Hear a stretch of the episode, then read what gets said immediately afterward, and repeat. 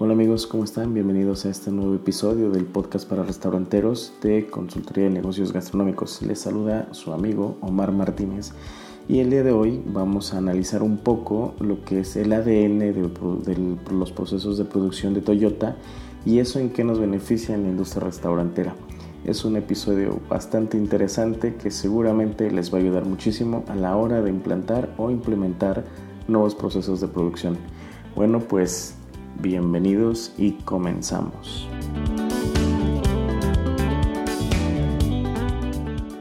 Bueno amigos, pues como les veníamos contando, eh, vamos a trabajar un poco, a entender un poco en lo que es el ADN del sistema de producción de Toyota. Pues como ustedes saben, la historia de Toyota bueno, ha sido investigada y documentada a detalle muy intensamente pero lo que realmente ocurre dentro de la compañía sigue siendo un misterio y más en todos los procesos de producción. Lo que buscamos es precisamente entender cómo esos procesos o esa metodología de procesos y cómo nos puede ayudar en, en, la implementación de procesos en otras industrias. Por ejemplo, Toyota bueno, nos ha regalado cosas tan interesantes como sus tarjetas Kanban, es decir, el sistema eh, Kanban es bastante bueno. Este, un día yo creo que eh, haremos un episodio de lo que son las tarjetas Kanban y bueno, los círculos de calidad. También han sido tan, tan importantes esos procesos de producción y han hecho que realmente funcionen que empresas como General Motors, Ford, Chrysler, bueno, han tratado de implementar procesos productivos muy, muy similares a los de Toyota. Lo curioso es que realmente pocos son los que han podido imitar a Toyota exitosamente. Por ejemplo, muchos decían que a lo mejor es por la cultura, ¿no? que por la cultura japonesa los procesos de producción de Toyota son eficientes. Pero bueno, si echamos la mirada también a Nissan y a Honda, bueno, pues podemos decir que bueno, no igualan los procesos de producción de Toyota o más bien los estándares de producción de Toyota. Y bueno, hemos hablado o hemos escuchado muchísimo de los sistemas de cómo Henry Ford mete un nuevo sistema de producción en serie. Y bueno, pues Toyota hace lo propio en, en, Japón con un sistema muy difícil de codificar al principio, pero realmente es bastante, bastante interesante. Bien, pues para entender el éxito de Toyota, primero tenemos que entender un poco lo que es una paradoja. Es decir, para poder entender que una especificación rígida en un proceso es el concepto mismo que hace posible que ese, que ese proceso pueda ser flexible y creativo. Vamos a poner un ejemplo. Cuando nosotros queremos implementar un proceso de producción, este tiene que, por ejemplo, digamos las recetas, este tiene que ser rígido, es decir, tiene que estar a prueba de errores. Siempre que describimos un proceso decimos que tiene que estar a prueba de flojos y de no lectores, por llamarlo de la manera un poco más suave.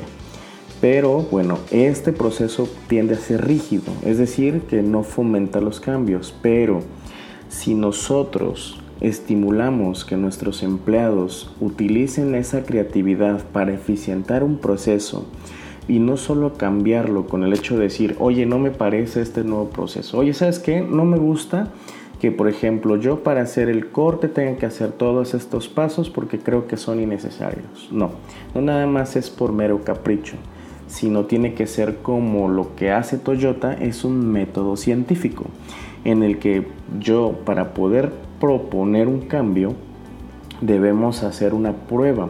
Es por ello que en los restaurantes cuando nosotros hablamos con los dueños le decimos, ¿tú cuántas veces has bajado a tu cocina, a tu piso de ventas con tus, tu, personal, tus empleados, cuántas veces has hecho los procesos que ellos hacen todos los días. Porque precisamente cómo vas a poder escribir un proceso si tú tampoco lo entiendes. Y lo que comúnmente pasa es que al final estamos a los caprichos del gerente, del chef o del que más sepa moverle ahí. Y eso en que nos lleva a grandes, a grandes errores y grandes pérdidas de dinero.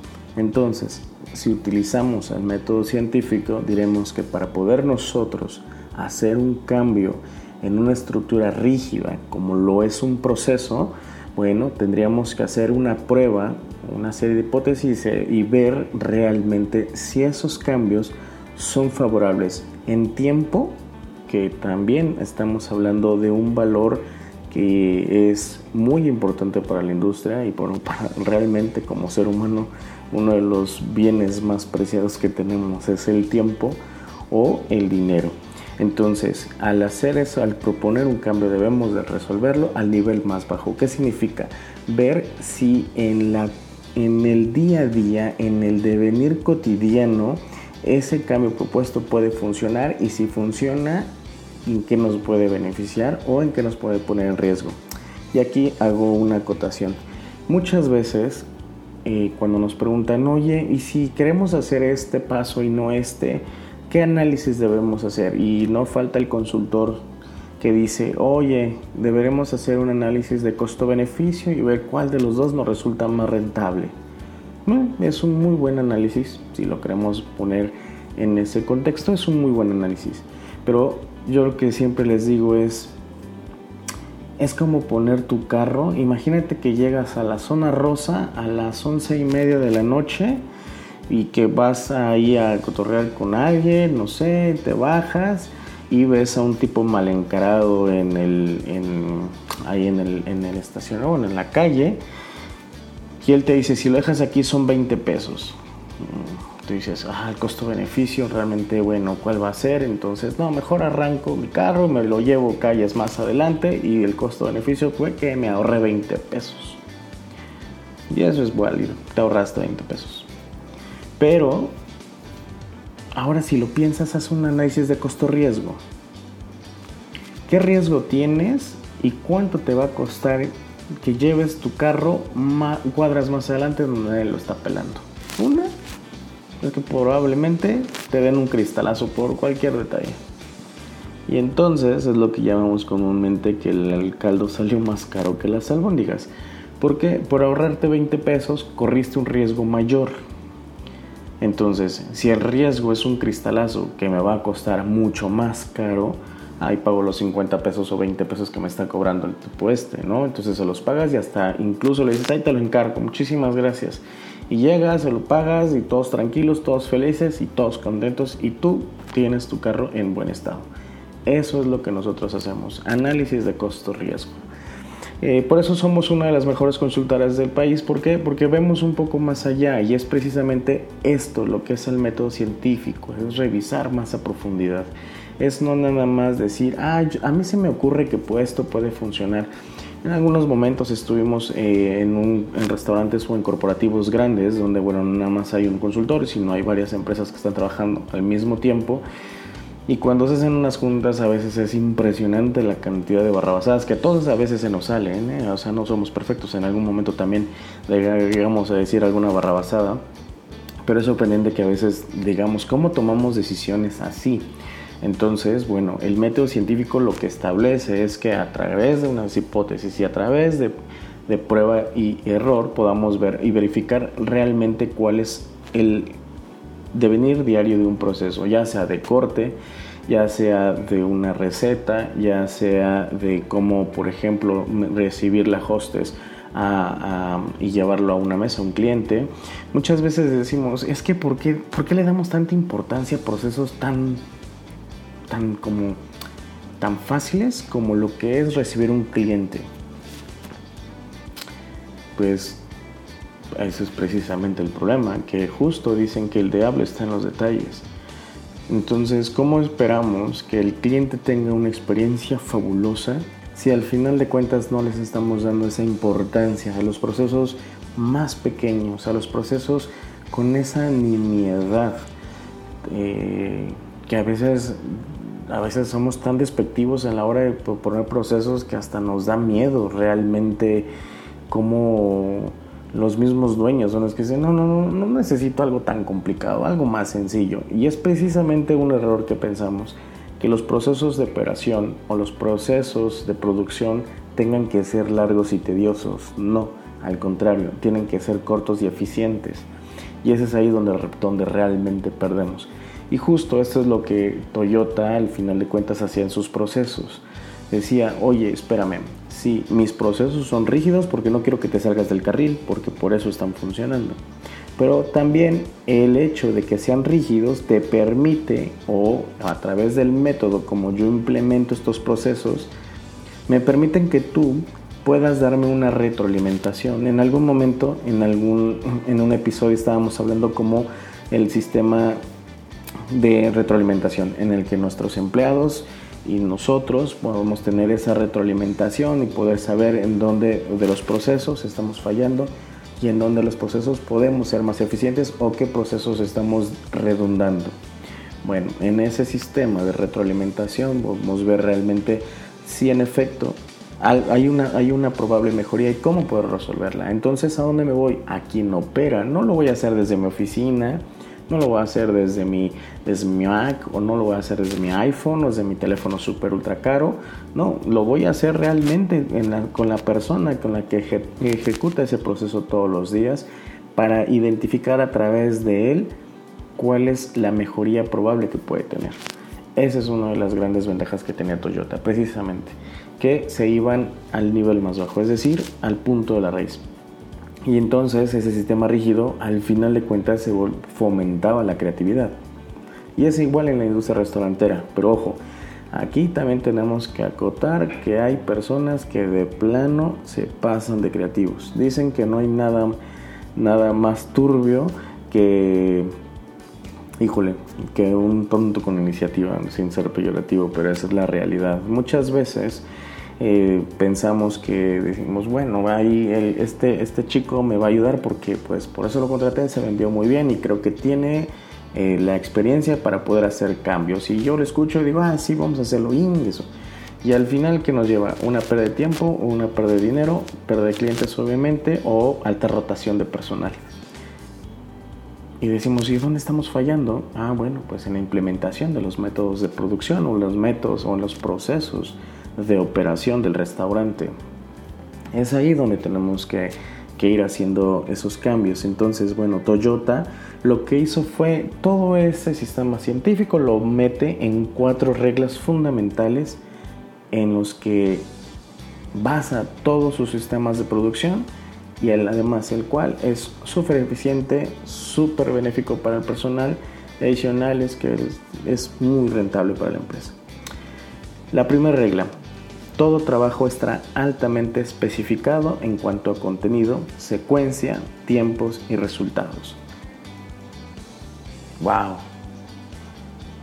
Eso se supone que debieran estar en las recetas, eso es un axioma, como lo que habíamos dicho. Si la misma receta es hecha con los mismos ingredientes, en las mismas cantidades, con los mismos métodos de elaboración, el resultado tendrá que ser idéntico, aun si diferentes personas la realizan es el concepto de receta estándar. ¿Cuál es el problema? El otro día estaba hablando con algunos chefs y justo les estaba diciendo, oye, ¿cuáles son los errores que cometemos al poner una, una receta estándar? No especificamos. Decían, no, sí, todo está especificado. O sea, las voy a poner bien sencilla. Cuando en algún momento hicimos una receta de agua de arroz o horchata de arroz, Ah, el proceso decía, primero pones a remojar el agua, el proceso que nos escribió el chef decía, no, primero pones el arroz a remojar con agua toda la noche, después, bueno, se licúa y todo atrás, tras, tras, tras, ¿no? Y al final de cuentas se fermentó, porque elegimos al chef que no la realizara él, que la realizara otra persona de su, ni siquiera de su personal, alguien más, porque si pasamos que es un axioma, cualquier persona podrá, podría cocinarla. Y aquí recordamos al grandioso ratatouille, cualquiera puede cocinar. Entonces, ¿por qué se fermentó? Ah, no, es que él no, es cocinero, entonces no sabe. No, porque si partimos de la raíz de la receta estándar, no debería fallar. ¿Dónde falló? ¿Fue un error de operador o un error de proceso? Muchas veces, la gran mayoría, y la verdad, siendo sinceros, la gran mayoría, el 99.9% de las veces decimos que es un error humano, que es un error de operador porque siempre pensamos que nuestros procesos los escribimos de manera perfecta y no es así. Eh, se va a ver un poco este, altisonante, pero dicen que los procesos de producción y de operación tienen que estar escritos a prueba de pendejos y huevones. Y discúlpeme, pero esa es la realidad.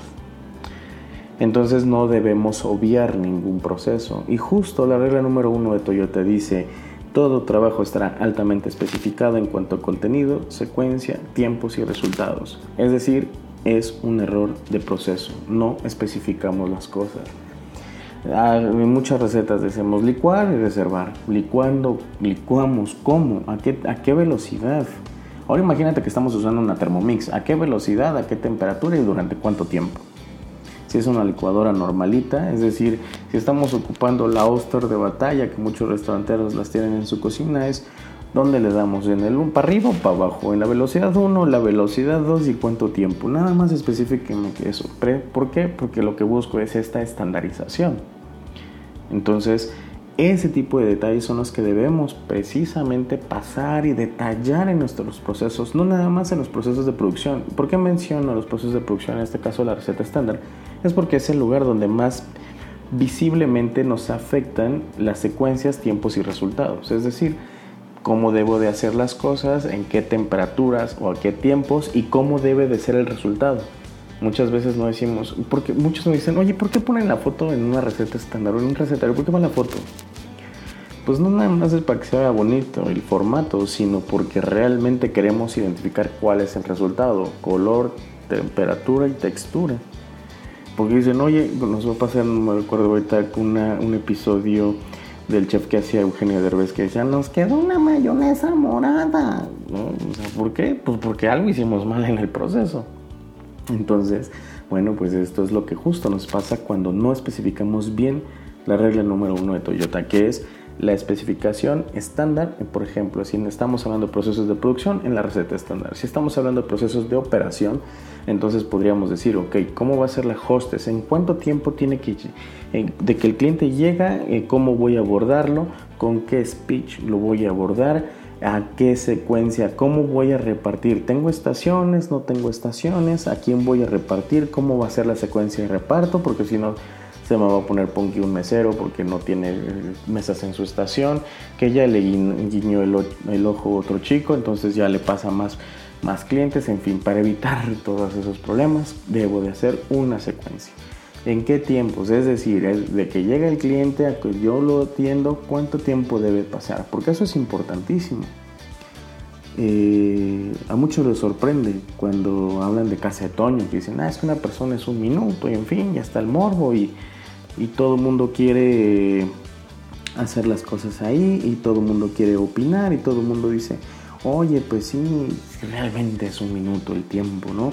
Pero bueno, llegar a ese, a ese momento es un trabajo de análisis y de operación, es decir, de funcionamiento, es decir, operación constante.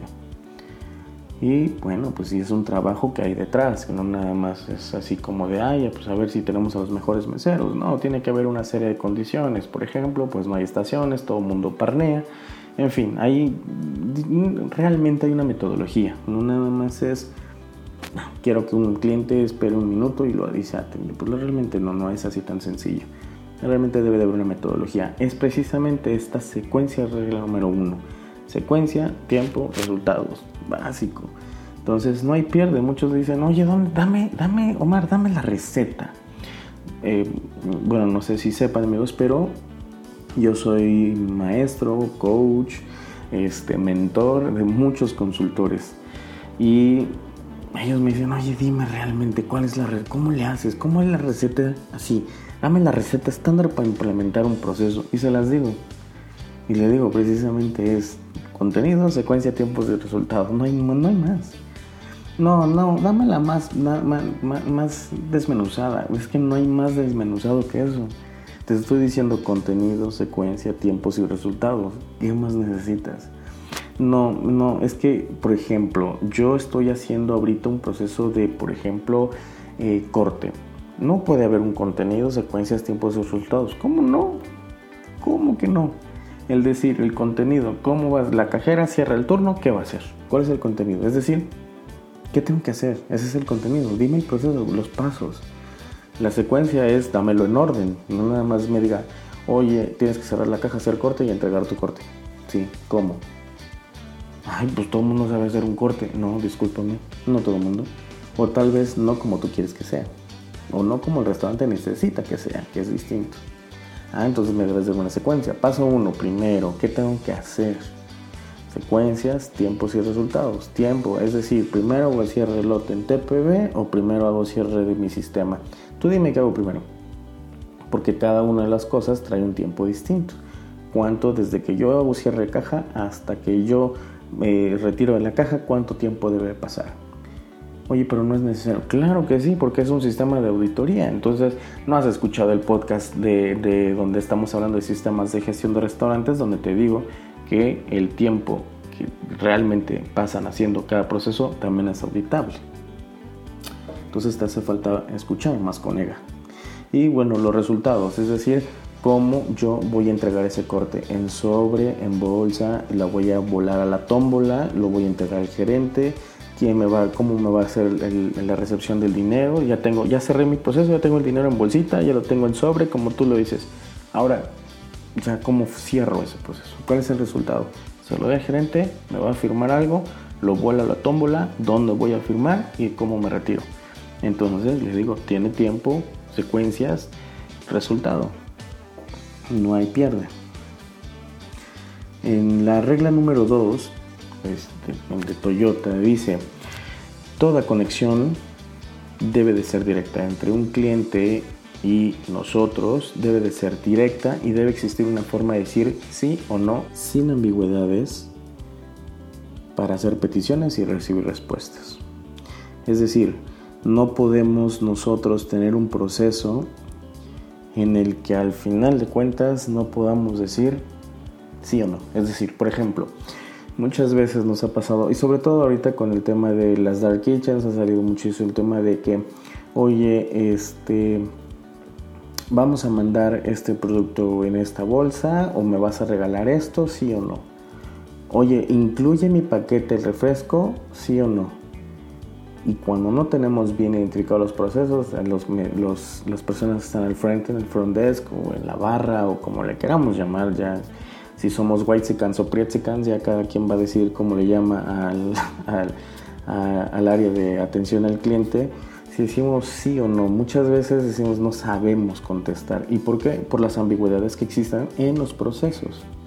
Por eso dice, toda conexión entre un cliente y nosotros tiene que ser directa.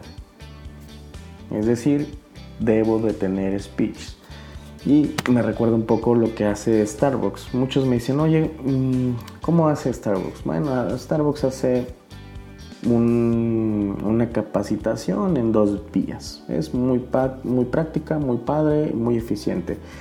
Y esto tiene que ver con la regla 2, es decir, conexiones entre el cliente y nosotros y el tema de cómo debe ser directo, sin ambigüedades. Entonces, eh, ellos difieren, o más bien ellos, em, sus capacitaciones las dividen en dos, lo que es la capacitación soft y la capacitación hard.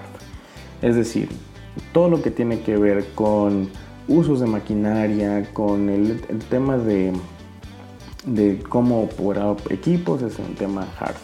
El tema soft es, hablan sobre todo el speech que tienen que comentar los clientes hacia los clientes cómo debo de abordarlos, qué debo de decirles, en qué tono les debo de hablar, cuáles son las opciones de cada uno de los productos, si esto puede hacerse convertirse con esto, si esto no, si esto sí, qué sí y qué no puedo hacer.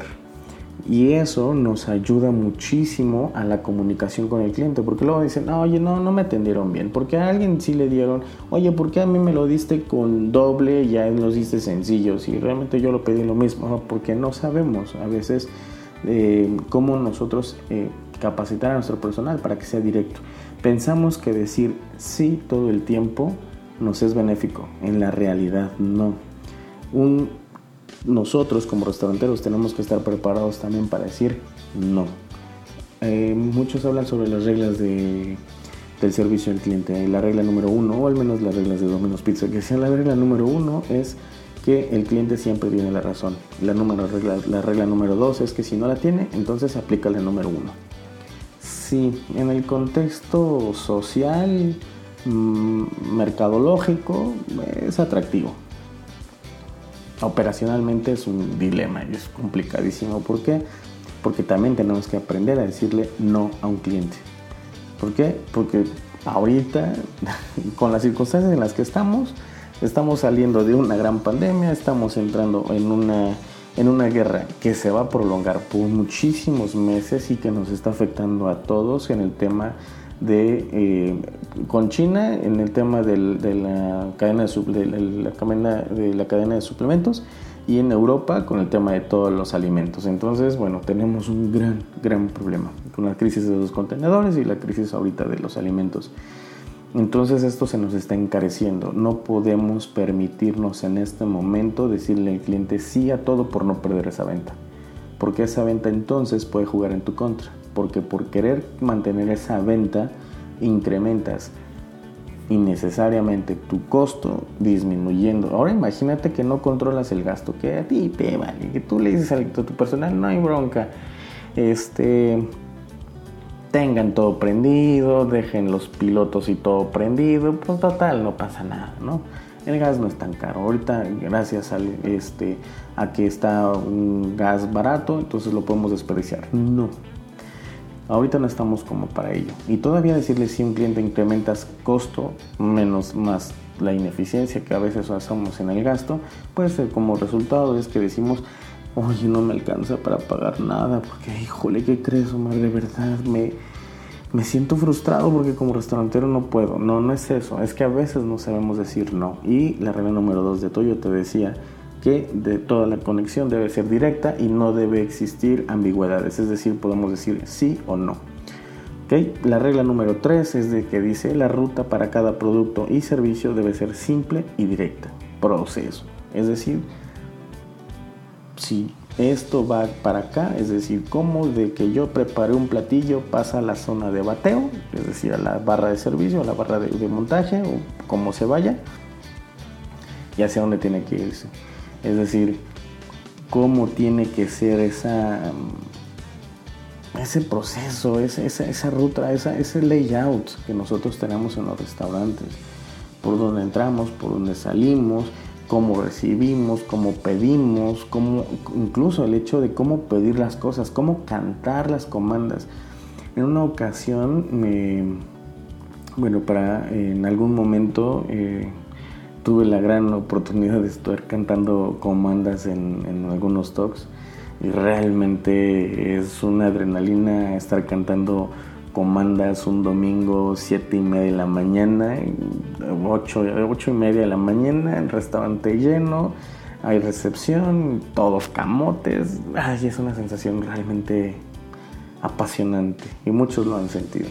Bueno, entonces no puedes hablarles y decirles, oye, papi, ¿me pasas el platillo de la mesa 2, por favor? Oye, mijita, este, no se te olvide la bebida, mija, porfa, ahí te la encargo, please. No, no, no podemos ser así. Entonces, justo la regla 3 es, dice, la ruta para cada proceso o servicio debe ser simple y directa. Y muchas veces es la manera en cómo se piden las cosas. Tenemos que pedirlas con energía, con, firmeza, con... Somos nosotros los que... El chef es el que dirige el barco. Tiene que ser ese maestro de ceremonias, eso que no se le debe de perder ningún solo detalle y no le puedes hablar así personal. Todo el mundo sabemos que en esta industria a veces somos burdos en la manera de hablar pero al final de cuentas lo que buscas es un control. Imagínate a un capitán de navío vikingo hace 700 años eh, tratando de mantener en orden su tripulación. Pues no le va a decir, oye, papito, si no, no vas a ir al Valhalla. No, no, no, pues vas a ser enérgico, firme. ¿Por qué? Porque buscamos esa dirección. Eso es lo que es la regla número 3.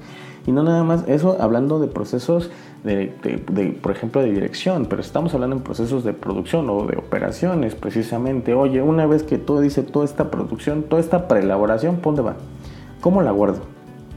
¿Cómo ahora es el sistema de distribución y el sistema de almacenaje? Todo eso va influyendo y son esas rutas que estamos hablando. Y para finalizar todo este episodio que hemos hablado sobre lo que es el ADN, de lo que son los procesos de producción de Toyota, la regla número 4 dice, cualquier mejora debe ser realizada de acuerdo al método científico, bajo la guía de un maestro en el nivel más bajo posible de la organización, es decir, con quien realmente opera. A veces decimos, oye, ¿sabes qué? Quiero cambiar el método de cómo, eh, este, el, cómo vamos a recoger la basura, cómo lo vamos a hacer. Oye, papi, ¿a quién tienes recogiendo basura? Si no lo escuchas, y son cosas realmente que dicen, ah, pues alguien las tiene que hacer. Sí, pero también tiene que haber una metodología. ¿Cuántas veces se te han ido plaqué, por lo menos, cristalería en los botes de basura? ¿Por qué? Pues porque no tenemos ese método científico de decir, oye, ¿cómo proceso debe ser auditado? Y además, todo proceso debe ser mejorable. Es decir, hasta para poner basura en los botes de basura debe de haber una mejora continua. ¿Y cómo voy a mejorar si nunca le audito? ¿Cómo voy a mejorar si realmente no estoy con la persona que hace la limpieza o que nos está ayudando en ese tema? O a la persona que yo mando a que, haga eh, eh, a, que recoja la basura. O que esos botes de basura sean llenados y sean tirados al, al camión de la basura. Si no se lo he preguntado, si yo nunca lo he visto, ¿cómo voy a hacer una mejora? El método científico aquí sería revisar botes de basura y ver qué hay adentro. Nosotros hemos hecho esos procesos durante 12 años con nuestros clientes y hemos sacado infinidad de cosas de los botes de basura, por lo menos obviamente plaqué, cristalería, cortes completos de caja. Wow, ha sido fabuloso ese día. Hemos encontrado este, sustancias nocivas para, para los empleados. Y eso obviamente en muchos restaurantes todavía sigue pasando, entonces sí, es una manera de, esconder, hemos sacado producto, porque al final de cuentas muchos lo que hacen es tirar a la basura algunos productos, los sacan a la basura y bueno, de ahí se lo llevan. Y no es porque sea una práctica común, pero puede pasar. Y aquí prefiero que nos tachen de, exagerados, pero al final de cuentas buscamos un resultado para nuestros clientes. Entonces imagínate que tú eres ese cliente nuestro que vas a decir, oye, yo espero realmente un resultado. Entonces, si es necesario revisar botes de basura, lo vamos a hacer. Si es necesario meternos a donde nos tengamos que meter para evidenciar que ese método científico sea o no aplicado y en qué medida lo vamos a hacer. Y es precisamente el éxito de Conega dentro de los diagnósticos, porque lo que hacemos es un método científico. Es un método que nosotros hemos desarrollado, es un método que nosotros hemos también ido aprendiendo de nosotros trabajamos eh, y nos capacitamos mucho en Estados Unidos, entonces si hay alguien que sabe procesos también son los Estados Unidos. Entonces, bueno, buscamos la manera de eficientar procesos e implementarlos en nuestros clientes. Y así lo hemos hecho con, sin mentirles, un poquito más de 300 clientes a, lo largo de estos 12 bonitos años que hemos pasado dentro de la industria restaurantera, que bueno, eh, Dicho sea de paso, yo empecé en la industria a los 19 años, actualmente tengo 43, entonces bueno, ya llevamos un muy buen rato en esta industria, la conocemos perfectamente y precisamente porque la conocemos, conocemos cada recoveco que hay en cada uno de los puestos y sabemos dónde podemos eficientar. Es por ello que cuando hacemos nosotros diagnósticos de nuestros clientes, pues revisamos todas estas metodologías y buscamos y decimos, ¿sabes qué? Mira, aquí está un error que puede cometerte y te lo traducimos en dinero, no nada más decimos, muchos, muchos consultores llegan y te dicen, oye, estás mal aquí, estás mal haciendo esto, pero realmente no te dicen en qué riesgo te está llevando no estar haciendo eso bien, nada más te dicen, ah, está mal, pero no lo miden, nosotros sí medimos el el riesgo que estás llevando. Es decir, oye, este proceso lo estás haciendo de esta manera y te está llevando a una pérdida. Cuando es desperdicio hablamos de pérdida, cuando es de inoperancia o de falta de inoperancia o falta de operación, nosotros le llamamos que estás dejando de ganar dinero. Y puede ser mucho. Entonces, bueno, nosotros hacemos estos procesos y los llevamos a cabo y muchos nos preguntan, oye, ¿cómo le hacen? Bueno, pues es una estas cuatro reglas, no nos estamos inventando el hilo negro. La idea es saberlas implementar. Es por ello que nos hace, eso es lo que nos diferencia de muchísimos consultorios, que nosotros llevamos un método científico. ¿Por qué? Pues porque es el mejor método que aunque sea estricto y riguroso, no implica que debamos hacer cambios y no estar como Pepe Pistolas tirando solamente balazos al aire o en algún momento darnos un balazo en el pie porque muchas veces a veces pasa eso. Entonces, bueno amigos, espero que les haya gustado este episodio de lo que hablamos sobre un poco el ADN de los procesos de producción de eh, Toyota y lo puedan aplicar en sus restaurantes. Si ustedes quieren que nosotros hagamos algún diagnóstico de su restaurante y poder evidenciar realmente cuáles son los procesos que está pasando en su negocio, entonces pues mándenos un correo a administrador.conega.com o un correo directamente a mí, a Omar Martínez, Omar, perdón, omar.martínez.conega.com o eh, visiten nuestra página web, ahí nos pueden también mandar eh, también información o en los correos electrónicos. Siempre les he dicho, cuando doy algún curso, alguna conferencia, eh, cuando me invitan a dar conferencias, siempre les digo, todo lo que escuchen de nosotros, háganlo hasta como por morbo y ustedes díganme después, oye, ¿funciona o no funciona? ¿Por qué? Porque nosotros no es que tengamos fe, no esto no nada más es un acto de fe, es un método científico, está probado y comprobado. Entonces, háganlo, eh, háganlo en sus negocios y díganos qué les funcionó, qué no les funcionó, cómo les están haciendo y nosotros podamos darles alguna retroalimentación.